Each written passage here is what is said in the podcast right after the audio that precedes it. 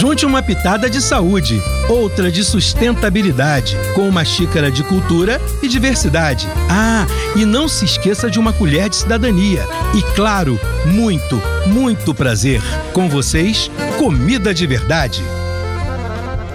Desertos e pântanos alimentares. Você já ouviu falar sobre desertos e pântanos alimentares? Então vamos explicar rapidinho como estes temas se relacionam com nossa alimentação. Desertos alimentares são locais onde a disponibilidade de alimentos in natura ou minimamente processados é escassa ou impossível. Já os pântanos são locais em que há o predomínio da venda de produtos altamente calóricos e pobres em nutrientes. As duas situações complicam o acesso a alimentos adequados e saudáveis, como frutas e verduras, e facilitam o acesso aos ultraprocessados, como biscoitos, salgadinhos e refrigerantes. Isso contraria as orientações do Guia Alimentar para a população brasileira. Para mudar este cenário, devemos apoiar políticas públicas que regulem estas ofertas alimentares, ou seja, que possibilitem que todos tenhamos acesso a um ambiente que promova escolhas alimentares saudáveis.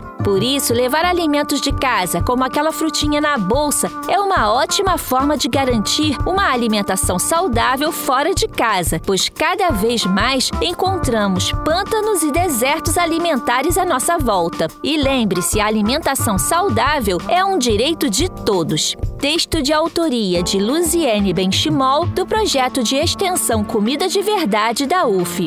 Comida de Verdade, uma produção da Rádio Erge com o Instituto de Nutrição da UERJ, em parceria com a UF, o FRJ, Unirio e Conselho de Segurança Alimentar e Nutricional do Estado do Rio de Janeiro. Realização: Centro de Tecnologia Educacional, CTE.